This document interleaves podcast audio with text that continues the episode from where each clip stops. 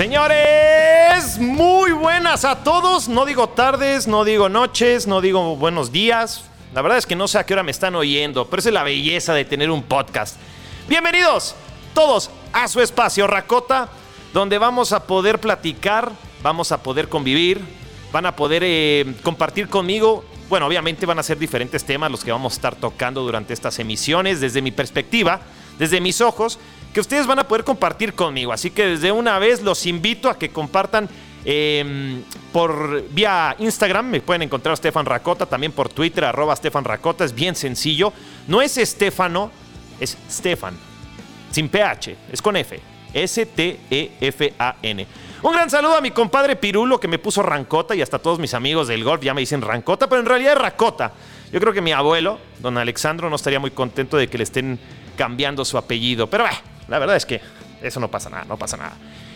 Este lugar, este espacio, solo como intro del programa, es para compartir con ustedes de diversos temas, deportivos obviamente, polémicos, vamos a estar hablando de muchas cosas, vamos a estar hablando de cultura pop y obviamente con mucho sentido del humor. Tóxicos como somos, porque así somos, la gente de bien, ácidos, desagradables a veces, polémicos también, pero aquí afortunadamente nadie me va a decir qué decir o qué no decir. Eso es lo más bello de todo esto. Vamos a empezar este podcast. Tengo que agradecer a toda la mara allá afuera que me está oyendo, ¿eh? a los influencers que me están echando la mano para promover el podcast. Obviamente también agradecer a mi compadre Gerardo Soler. Un gran abrazo. Estuvo muy malo de salud, por cierto, pero pues ya se, se, recuperó. Él es el creador de la página de Instagram El Chumul. Él me ha estado ayudando mucho en, en promoverlo, en armar este espacio para que podamos compartir con todos ustedes. También a todo el equipo de trabajo de las Cheritas, las mejores pupusas de todo Guatemala, sin duda. Un toque del Salvador en el mundo. Y por cierto, saludar a toda la gente del Salvador que también me van a estar oyendo por allá, gracias a mi comadre Linda Cruz que también me está promoviendo allá por tierra Cherabo. Y bueno, también a Better Condos, a Beco, el nuevo sistema inteligente para todos los administradores de edificios. La verdad es que si me mudo de mi casa, que es donde estamos grabando, desde los estudios universales de Zona 16 Canajuyudos, bueno, este lugar es, es espectacular. El problema es que tenemos mucho eco, pero ahí mi productor este, Alejandro me va a estar echando la mano, que está aquí a mi lado. Él va a estar aquí ayudándome un poquito con, con este, el sarcasmo también, porque pues, el tipo es también un hombre de bien. Y por supuesto, esa pieza musical fantástica que están escuchando de fondo está hecho y diseñado y escrito y compuesto por el gran maestro Rodrigo Rosales de Tijuana Love, del club, un gran guitarrista, un gran compadre, y por su tienda Overdrive Music, donde pueden conseguir los mejores accesorios, guitarras, pedales, todo para que aprendan. Si ustedes son como yo, que toda la vida quiso tocar la guitarra para que nos hagan caso las chavas, los culitos, pues este pueden empezar por allí. No lo he hecho yo, pero ya le voy a comprar una, una guitarra así bonita, algo coquetón y empezar a tocar como ¿Quién podría ser? Podría decir por mamón que debería tocar como Rodrigo Rosales, pero yo creo que eso me falta. Es demasiado leyenda, mi compadre. Entonces, eh, podría pensar en algo así como Lenny Kravitz, o tal vez se me ocurre eh, pensar en, Angus Young de ACDC. ¿Por qué no? Algo, algo, algo con punch, algo que va más a mi estilo. Pues bueno, como les comentaba, este espacio va a ser para poder eh, compartir con ustedes de diversos temas, de, de de diversas situaciones. Digo, vamos a hablar de temas deportivos, culturales, eh, teorías de, conspiración también, ¿por qué no? Vamos a estar platicando también que este es un espacio de recreación. Aquí se permite todo, aquí vamos a estar cheleando, vamos a estar echando los whiskies, vamos a estar echando las cubitas, los tequilitas, como, como Dios manda, mientras platicamos con todos ustedes. Y bueno, van a estar en comunicación conmigo directamente vía el Twitter, como ya les dije, con el hashtag Racota y obviamente en mi cuenta personal, Stefan Racota y en Twitter y en Instagram que lo van a encontrar de la misma forma. Pero bueno, este, para los que me escriben en, mis cuentas de redes sociales, estén a la expectativa que los voy a estar quemando y los voy a estar troleando constantemente, ¿verdad? Aquí el doble sentido siempre se utiliza porque pues así fui educado y pues es mi forma de ser y se aguantan todos. Bueno, vamos a empezar platicando para que, para que les entre como mantequilla, sin albur. Em, quiero empezar tocando un tema que me han preguntado mucho en redes sociales. Ah, por cierto, voy a estar teniendo invitados especiales hoy como es el primero. Eh, pues em, soy un egoísta, la verdad, soy un egoísta de la chingada, entonces me gusta hacer las cosas yo solo a veces. Pero bueno, Este, el primer tema que quería tocar, vamos a hablar de algo que ha sido bastante polémico, ¿no? el tema de Messi.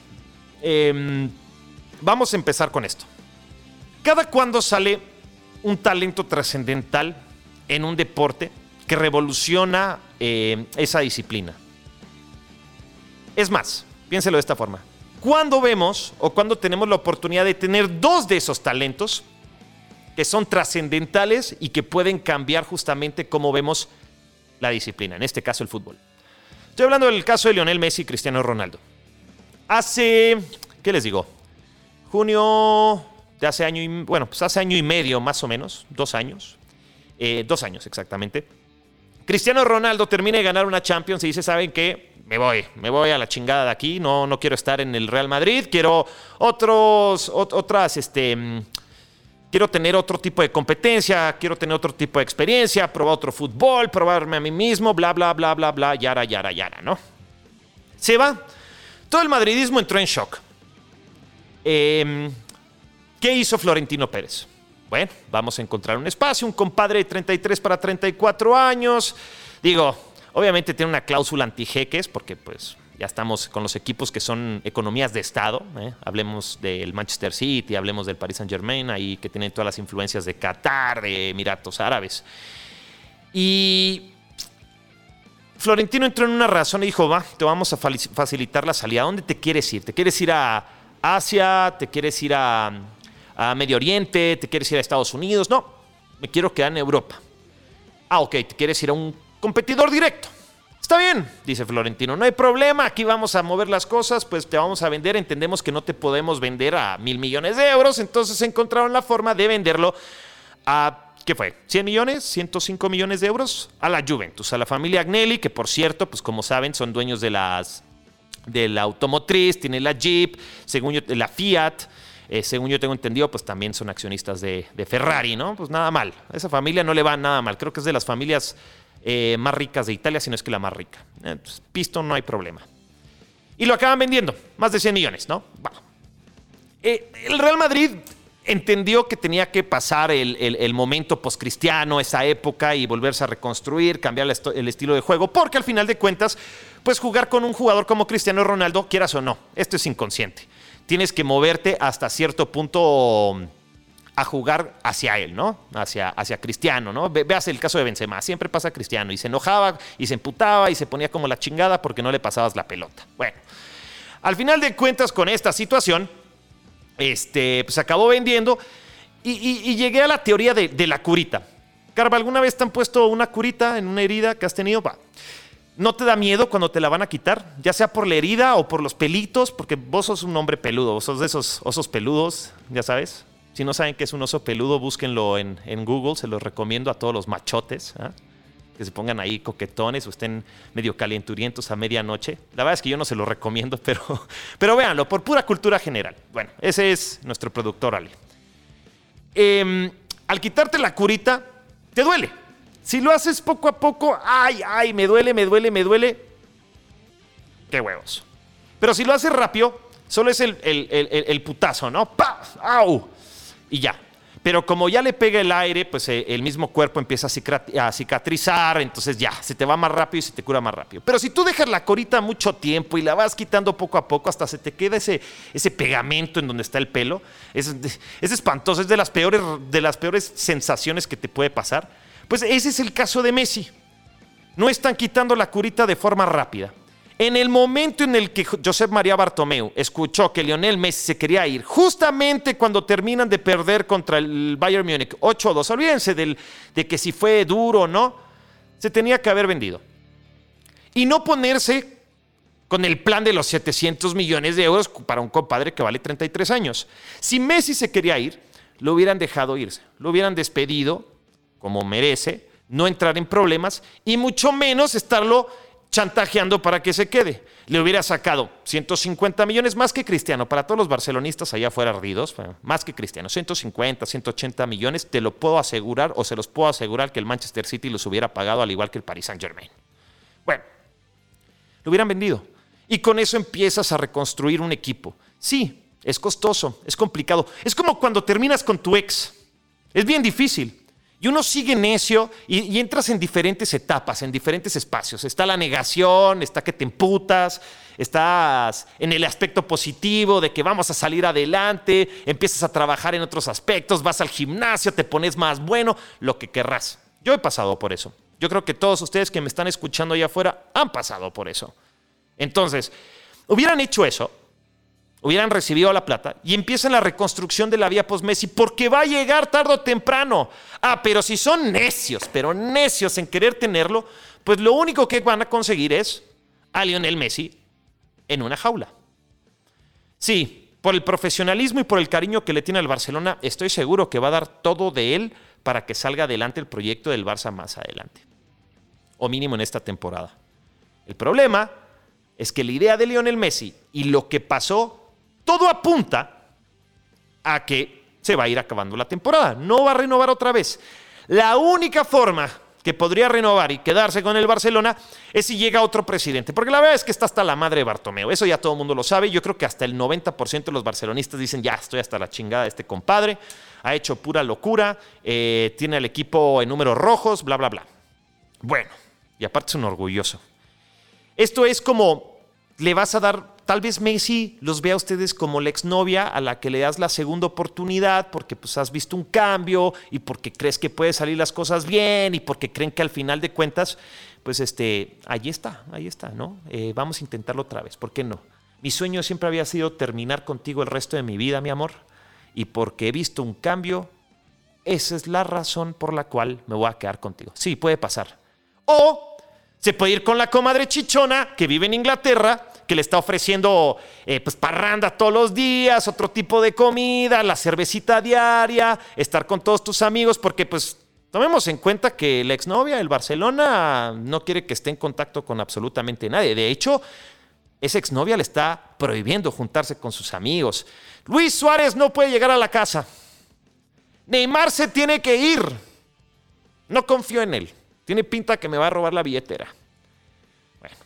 X o Y razón. Entonces ya no confía, ya no quiere estar porque se siente incómodo en la casa. Entonces pues llegó la chichona de Inglaterra que dice, mira, yo me estoy juntando con tu compadre aquí, Sergio Agüero, y mira, te va a presentar una, un, pelirrojo que se llama Kevin De Bruyne, que fíjate que baila re bien y, y, es a toda madre y te va a invitar a su casa del lago y te va a invitar a su casa de la playa y todo. Entonces Messi dice, pues puede ser la última vez que pueda experimentar este tipo de cosas. Y aparte, pues tengo amigos, tengo a mi tío que está yendo al mismo bar, Pep Guardiola. Estoy teniendo a mi tío político que también está yendo al mismo bar, Tichi Bergiristain. Y aparte, pues mi compadre, mi nuevo jefe en el trabajo, pues tiene un chingo de dinero y pues me va a estar pagando un montón y voy a asegurar el futuro de Antonella, de los cuatro, de los tres o cuatro hijos que tiene. Y bueno, al final de cuentas, pues es una opción bastante, bastante atractiva. ¿Ustedes qué harían? Se quedan con la, con la, con la exnovia del Barcelona que no te deja salir, con tus cuates, que te pone, te pone peros para todo. La quieres mucho, has pasado tanto tiempo con ella, desde chiquito la conoces, te parece guapísima. O te vas con la chichona inglesa, sedienta de diversión. la verdad es que está complicada la cosa. Solo que hay un verdadero cambio por parte de la novia barcelonista, o sea, cambio en la presidencia, Lionel Messi se va a quedar. Por el otro lado, pues nosotros madridistas, nosotros gente de bien, pues ya nos quedamos sin cristiano, pero estamos gozando un poquito de la soltería. Ya empezamos a jugar bien, ya empezamos a pasarlo un poquito más alegre. La verdad es que pues nos las estamos gozando este proceso de reconstrucción en especial porque pues em, nos quemó el rancho este, nuestra exnovia con, con, un, con un italiano. Pero la verdad es que ¿quién no, quién, no, no, me cambiaría a mí por un italiano? La verdad es que yo no me pondría ni siquiera celoso. Gracias, Chris, me enseñaste mucho y esa debería ser la actitud con Messi. Gracias, Messi, ha sido lo mejor que nos ha pasado en el club. Te amamos, te queremos, vamos a renombrar el estadio, pero chao, ya, ya, basta. Mejor eso a que termine mal la situación, ¿no? Sin duda. Bueno, Ahí está. Ustedes comenten, ¿están de acuerdo conmigo? Analogía de vida. ¿eh? Si, si, les gustan las chichonas, pues avísenme. Eh, si les gustan eh, las exnovias, pues también avísenme. Y este, estaremos comentando justamente en Twitter con el hashtag Racota, arroba Stefan Racota. Bueno, recordarles a todos, este programa, este podcast, este espacio libre, libre de todo, pues no está libre de venta, porque tenemos al Chumul que nos estaba apoyando, al igual que las cheritas. Ahí voy a estar teniendo cheritas aquí para botanear, Carva. No creas que esto lo vas a hacer de gratis, así que espero que tengas un poquito de felicidad. Voy a tener invitados, ya, ya tengo confirmado el primero, ¿eh? José Eduardo Valdizán. Ustedes cuando ven a José Eduardo Valdizán, eh, líder en opinión, en política, tienen que conocerlo de verdad. Ese es el chiste, lo que vamos a tratar de hacer. José Eduardo es un tipo brillante, abogado, egresado de la Universidad Francisco Marroquín. Lleva amplia experiencia en medios escritos, en medio radial, en medio televisivo. Sí, es analista político, es presentador de noticias, pero también es un gran fanático y necio. Mira, y, miren, terco, necio del béisbol. Pero sin duda un gran amigo también, que eso es lo más importante de todo, ¿no? Las buenas amistades. Y vamos a estar platicando y también vamos a estar conociendo el mundo y la perspectiva desde los ojos de José Eduardo Valdizán. Ya lo tengo sentenciado. Digo que esto no es una entrevista y no es un programa de política, así que no me puede venir con esa, una actitud así toda seria y toda, toda, ya saben, como, como si estuviera en un día normal de trabajo. Esto no es normal, ¿eh? pero bueno. Em, seguimos con el tema. ¿Quién está harto de, esta situación de la pandemia? Yo, yo, yo estoy harto. Ahí le vamos a meter efectos de sonido porque le vamos a ir mejorando aquí la producción, ¿eh? no, no, no se me desesperen. Y si oyen eco es porque pues, mi casa no es una cabina de audio pero si vieran que mi apartamento está bien chingón, eso sí, eh, bonito, bonito estilo de vida que tengo. Em, el deporte en la época del coronavirus, la verdad es que esta pandemia nos ha venido a chingarnos en todo, ¿verdad? Ha sido una cosa eh, eh, extraordinaria. Poca gente tiene la fortaleza mental para poder salir adelante en este tipo de, situaciones y circunstancias. Los humanos lo vivimos que cada 100, 120 años, un tipo de, pandemia de este tipo, ¿no? La, peste bubónica, la, peste negra, o como le quieran llamar, la, gripe española en, a principios del siglo pasado, matando a un chingo de gente. Ahora, pues estamos viviendo en la época del coronavirus, o como diría el presidente Andrés Manuel López Obrador, mi coronavirus, o el COVID-19, o el SARS-CoV-2, ¿verdad? Y, este, y la verdad es que se ha venido a molestarnos en el deporte, pues el fútbol, que, que no me gusta, que si le ponen narraciones, que, que, si le ponen gente de fondo y todo. Pues Estados Unidos es el que está sufriendo, ¿no? El, el, país líder en todos los aspectos deportivos, pues lo hemos visto con la burbuja en, en Orlando. Los ratings han caído muchos. Muchos dicen que son por el tema social, que es por el Black Lives Matter. Ese, ese será tema otro día, que es la razón por la cual la gente no lo está viendo. Eh, la, verdad es que sí, nos ha sacado un poco de, nuestro contexto. Y la verdad es que el deporte lo utilizamos muchísimo como distracción. Yo lo utilizo como medio de trabajo. Nunca pensé que, iba a ser eh, analista deportivo, ni siquiera me considero analista, comentarista deportivo, ¿verdad? Porque no. Para hacer un análisis profundo, como diría mi buen compadre Cristian Chaparro, hay que jugar el deporte para, saber cómo analizarlo, ¿viste? Entonces, este, mm, digamos que yo solo soy comentarista. El aspecto, el punto de vista del fanático.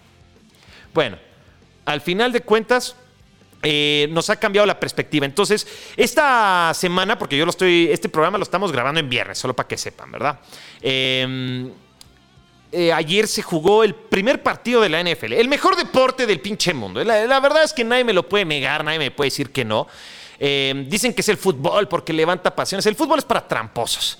La verdad, el fútbol eh, eh, eh, es, popular porque es práctico y porque se puede jugar en cualquier lado. Pones dos piedras, una pelota de trapo y te pones a jugar. Que está bien, no tiene nada de malo. pero, es muy accesible para todo el mundo, excepto en Estados Unidos, porque todas las academias en Estados Unidos son carísimas para, para poder practicar el fútbol. El fútbol americano inició. Este es el segundo deporte más visto en todo el mundo. Y todo el mundo me preguntaba, puta, hay gente. Sí, dependiendo del estado. 15 mil personas llegaron justamente al estadio Arrowhead para ver a los campeones Kansas City Chiefs con el delicioso y sensual de Patrick Mahomes. Lo aborrezco y lo odio. Yo soy cargador, para la gente que no saben, está en mi división. Y qué hueva estar aguantando a pinche Patrick Mahomes por 12 años. Se enfrentó a, muchos le dicen de Sean la mentira Watson. Entre los dos compadres están cobrando 633 millones de dólares. Y se quedaron impresionados de que pues eh, que si iba a haber eh, gente o no. 15 mil personas llegaron al estadio. Yo les pregunto a ustedes, porque probablemente los primeros que me van a estar escuchando son gente que me viene en la radio, que me ven en el programa en, TV Azteca Guate, por cierto, lunes a viernes, me pueden encontrar después de Hechos Guatemala a las 10 de la noche. Este, hablando de de este. Ahí hasta se me fue el avión. Eh, eso me falta práctica en los podcasts, ¿eh? Eh, Poco a poco ir mejorando. Pues bueno, el punto es que. El punto es que, ¿por qué no podemos hacer eso en la Liga Nacional, verdad? digamos, y de por sí solo van 350 pelados al estadio. Pues, ¿qué cuesta un estadio de capacidad de 2.000? 350 personas. ¿Tienes una calculadora ahí, Ale? Échame ahí más o menos cuánto sería, el qué porcentaje de gente. Porque, por ejemplo, en el Arrowhead Stadium estamos hablando de que permitieron el 20% de capacidad del estadio para que vayan a ver el partido. Entonces, si estamos hablando que el estadio tiene capacidad de 2.500 personas, ¿cuál sería el 20% de eso? El 10% sería 250, pues serían 500 personas, ¿no? 500 pues personas, pues en el estadio igual llegaban 355. Aquí el pedo es que la gente se tiene que separar más de dos metros. Eh, me, pasó el otro día que fui a correr. Salí aquí, como no, pueden ver, tal vez después le ponemos video a esta cosa. Pero pues yo estoy en una, en, una jungla, estoy en un, lugar muy bonito, lleno de, de, árboles, una reserva ecológica, y salí a correr. Y se me quedan viendo muy extraño desde lejos una pareja. Porque estaba corriendo sin la mascarilla. Pero si estaban a 50 metros, si supieran y si leyeran, ¿Eh? no, no, solo las noticias que hay en Facebook, sino las noticias de nuestro próximo invitado, José Eduardo Balizán, se darían o sabrían que el distanciamiento social es entre 2.5 y 3 metros. Entonces, pues mientras estés alejado pues no hay tanta necesidad. Y aparte está comprobado de que el virus, cuando estás a la luz del sol, los rayos sube, matan casi inmediatamente el virus. Entonces cuando estás al aire libre es muy complicado, solo que me pare al lado de, ahí está la comadre que esté corriendo a mi lado, le empiece a platicar y me la agarre, ¿no? Y me meta ahí en el bosque y empieza a compartir salivas y le dé besitos de lengua que tanto nos gusta a todos. Pero como eso no pasa, pues al final de cuentas eh, pues no van a contagiar. Entonces, yo creo que se tiene que replantar muchas cosas. Aquí el problema no es tanto de que si se puede recibir 500 personas o 2500. Aquí el problema es que si el compadre que va a ir al estadio se va a comportar como una persona decente. Les voy a contar una anécdota. Fui a un estadio justamente cerca de la frontera una vez y llevé... Y, y, me acompañó porque tenía que hacer unas cápsulas. Sí, voy a sacar el tema. Mi exnovia, sí, mi exnovia. Eh, muchos la conocerán porque tiene un programa fitness ahora. Pues la verdad es que no es para nadie un secreto. Pues mi exnovia es guapísima. Eh, ahí sí nadie me lo puede negar. Y el que diga que no es que es un pendejo.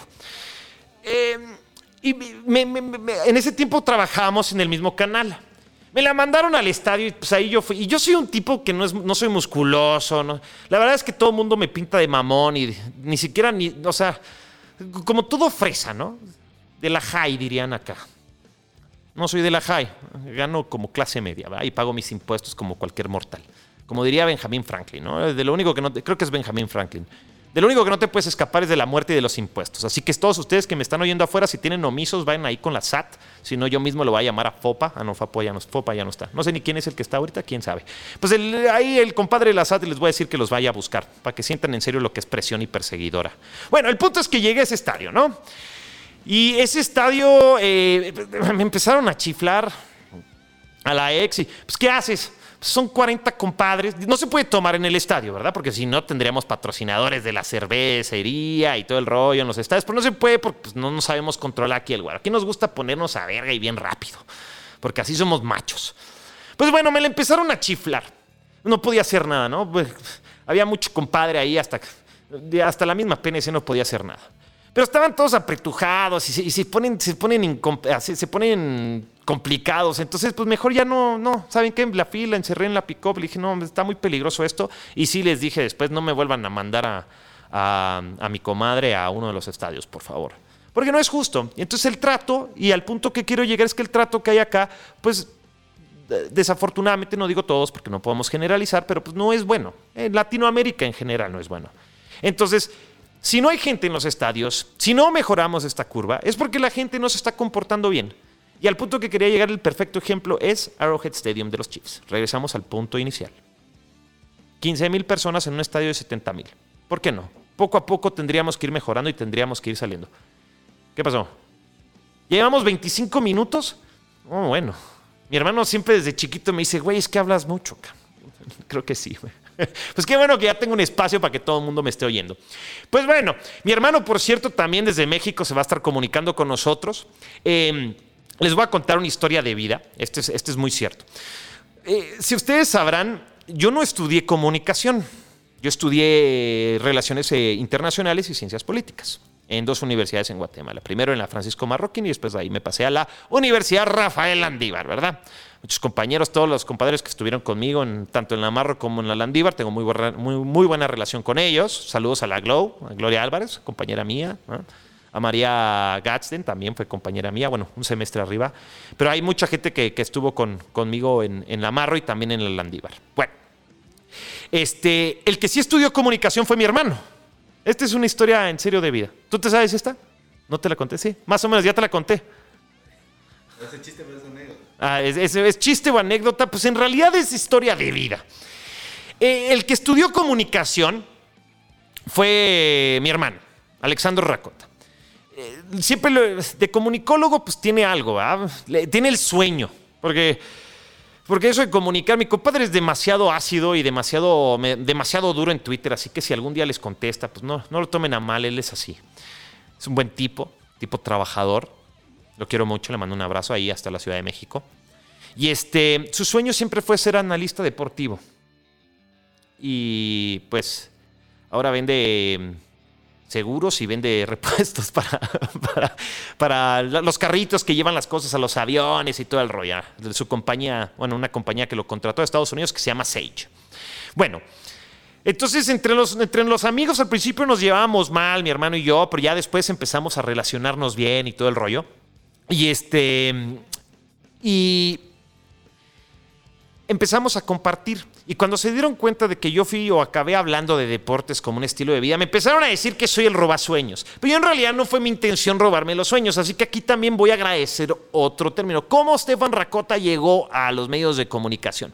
Les voy a contar la verdadera historia del por qué estoy aquí, sentado en mi comedor con un micrófono de tercera línea, con un buen podcaster pro, porque eso me tardé para sacar el podcast, con un productor sucho de toda madre, este, con mucho eco en televisión y hace poco también en un programa de radio.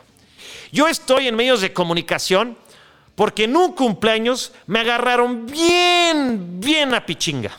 Me agarraron bien bolo, platicando con un compadre que no tomaba. Aquí respetamos a todos, ¿no? Era un cumpleaños.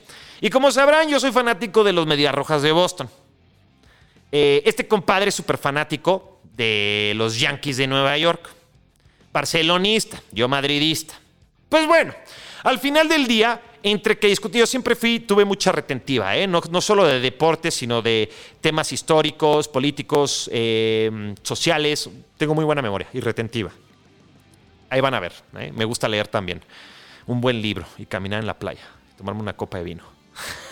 un buen cafecito en la mañana, ¿no? Sí, no, no, una cosa.